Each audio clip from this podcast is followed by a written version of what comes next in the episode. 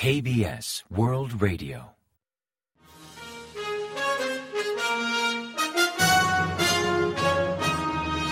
Informativo de KBS World Radio. Bienvenidos un día más al informativo de KBS World Radio. Les habla Javier Castañeda y tras el saludo les avanzamos los principales titulares del día 16 de noviembre. Y una activa la diplomacia económica en San Francisco. Cancilleres de Seúl y Tokio acuerdan una respuesta conjunta contra temas globales. Corea del Norte protesta contra SCM y amenaza con una acción militar. La ONU condena las violaciones de derechos humanos en Corea del Norte por decimonoveno año consecutivo.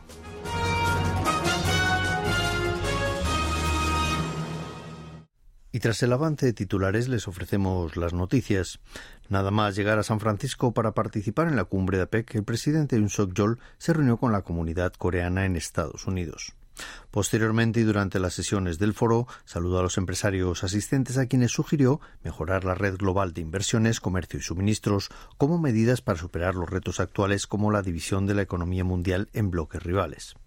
Subrayó que aumentar la resistencia y la capacidad de recuperación de la cadena de suministros resulta esencial para mantener el sistema de comercio multilateral, tarea que calificó como prioritaria en el foro de PEC. Como otras actividades relevantes en la agenda del presidente, destacan la reunión con el director ejecutivo de Apple, Tim Cook, o la mesa redonda que mantuvo con profesionales surcoreanos que trabajan en el sector tecnológico estadounidense, a quienes preguntó sobre las oportunidades de crecimiento para las empresas digitales de Corea del Sur en el mercado mundial.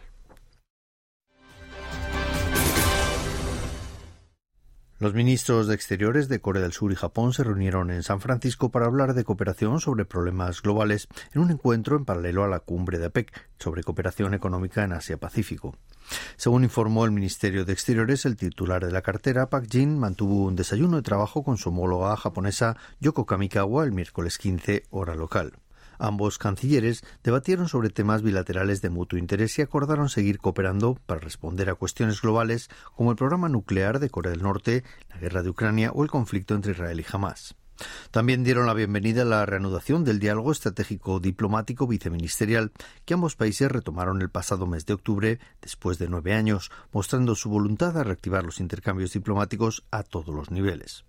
Por último, acordaron agilizar las consultas para celebrar una reunión a nivel ministerial trilateral con China lo antes posible. Corea del Norte ha protestado contra la recientemente celebrada 55 reunión de consultas de seguridad entre Corea del Sur y Estados Unidos, amenazando con acciones militares más contundentes.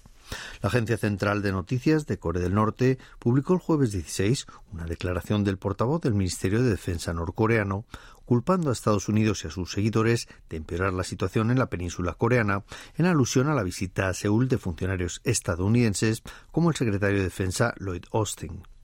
Citando los acuerdos alcanzados entre Corea del Sur y Estados Unidos y también los que ambos mantienen con Japón, señaló que la preparación militar de los tres aliados contra Corea del Norte no es meramente defensiva, sino que apunta a una invasión forzosa del régimen norcoreano enfatizó que las fuerzas militares norcoreanas controlarán y responderán firmemente a cualquier amenaza contra los intereses de seguridad de Corea del Norte, con un potencial de respuesta abrumador y con una acción militar de disuasión estratégica visible para contrarrestar la inestabilidad de la nueva coyuntura de seguridad y las amenazas militares de Estados Unidos y sus aliados en la zona.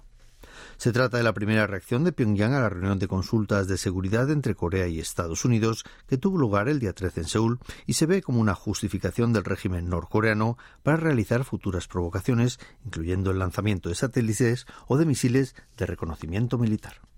La tercera comisión de la Asamblea General de la ONU ha adoptado una resolución condenando las violaciones de derechos humanos cometidas de modo sistemático por Corea del Norte por decimonoveno año consecutivo. El Comité a cargo de los Derechos Humanos se reunió el miércoles 15 en la sede de la ONU en Nueva York y aprobó por consenso y sin votación dicha resolución. La resolución de este año, promovida por países de la Unión Europea, es casi igual a la del año anterior, aunque agregaron un texto sobre la reciente repatriación forzosa de desertores norcoreanos desde China. Dicho texto solicita encarecidamente a todos los Estados que integran la ONU a respetar el principio fundamental de no repatriación forzosa, especialmente tras la reapertura de fronteras.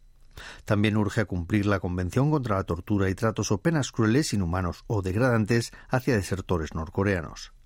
La resolución será presentada en la Asamblea General de la ONU el próximo mes y, al igual que el año pasado, Corea del Sur intervino como copatrocinador. Pyongyang y Moscú han firmado un protocolo sobre cooperación económica. Según informó la Agencia Central de Noticias de Corea del Norte, ambos países celebraron el día 15 una reunión del Comité Económico Conjunto para promover la cooperación bilateral en comercio, energía y ciencia y tecnología. Aunque no ofrecieron detalles del contenido, destaca el encuentro como un hito de gran envergadura para la cooperación ruso-norcoreana, informando que abordaron exhaustivamente estrategias para promover el intercambio, sobre todo en sectores comercial y tecnológico. El Comité Económico Conjunto es un mecanismo de consultas de rango ministerial establecido entre Corea del Norte y Rusia. Fue creado en 1996 y desde ese año hasta 2019 se ha reunido en nueve ocasiones. A las 5 y 45 de la tarde del jueves 16 finalizó el examen de selectividad para el año académico 2024, que se llevó a cabo en 1.200 centros a nivel nacional. Al suprimir las pautas sanitarias tras la pandemia, este año los alumnos pudieron realizar el examen sin mascarilla. El comité de selectividad explicó que el examen fue diseñado excluyendo preguntas de extrema dificultad, en sintonía con la política del Gobierno de aliviar la carga que para los padres supone el coste de la educación privada de sus hijos. Pese a todo, explicaron que las pruebas fueron ligeramente más difíciles que en el simulacro de examen de septiembre. Los alumnos podrán plantear sus dudas sobre las respuestas o bien solicitar una revisión hasta el día 20 y las calificaciones saldrán el 8 de diciembre. Corea del Sur mantendrá su asiento en el Consejo Ejecutivo de la UNESCO hasta el año 2027. Su continuidad para el periodo 2023-2027 fue votada por los integrantes del Consejo durante la Asamblea General de la UNESCO en París el miércoles 15 hora local. Corea fue elegida por primera vez para dicha tarea en el año 1987 y desde entonces ha formado parte de dicho organismo de la UNESCO, salvo en el periodo 2003-2007. En esta ocasión, para los seis asientos asignados Asia-Pacífico, se postularon hasta nueve países.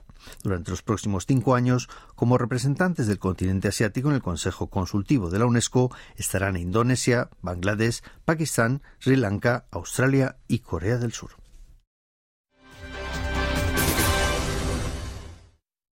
El grupo Seventeen participó como ponente en el Foro de la Juventud de la UNESCO, reunión que se organiza cada dos años.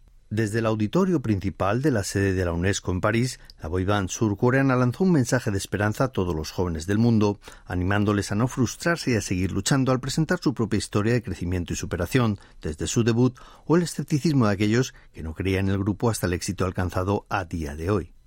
Por ejemplo, Sun Kwang se presentó como un chico isleño que soñaba con cantar en el escenario, mientras que Utsi, creador de casi todos los temas de Seventeen, explicó que ni él ni sus compañeros se dieron por vencidos en ningún momento, por muy duras que fueran las circunstancias.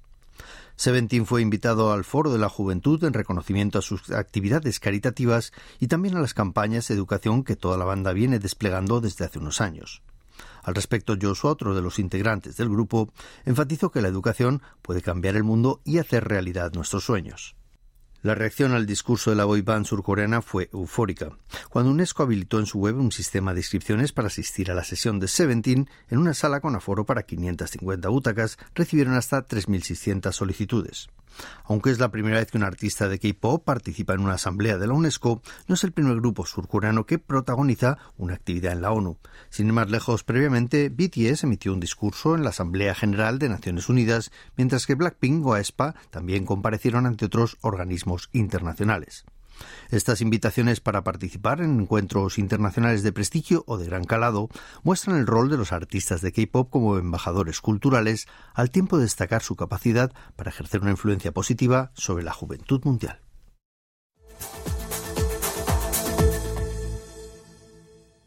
Y ahora pasamos a ofrecerles el pronóstico del tiempo. Para el viernes 17 se esperan lluvias y también nieve con gotas de entre 2 y 7 centímetros en la zona central, aunque otros puntos del país podría superar los 10 centímetros. La temperatura marcará entre menos 3 y 7 grados centígrados de mínima en la mañana y entre 2 y 12 grados de máxima por la tarde, con un brusco descenso respecto al jueves. La calidad del aire será regular en todo el país. Y a continuación comentamos los resultados del parque. El índice general de la bolsa surcoreana, el Kospi, cerró el jueves 16 prácticamente constante, con una leve mejora del 0,06% respecto al día anterior, hasta cerrar en 2.488,18 puntos. En tanto, el COSDAC, el parque automatizado, subió un 0,22% hasta culminar en 811,11 unidades. Y en el mercado de divisas, la moneda surcoreana se apreció frente a la estadounidense, que perdió 3,9 unidades hasta cotizar a 1.296,9 wones por dólar al cierre de operaciones.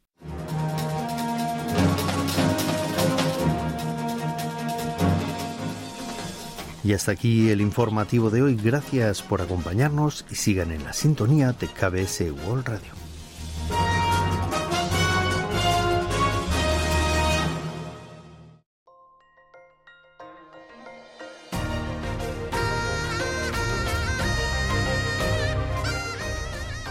Acaban de escuchar el podcast de KBS World Radio. Hay muchos más contenidos en word.kbs.co.kr barra Spanish. Gracias por seguir en sintonía. KBS World Radio.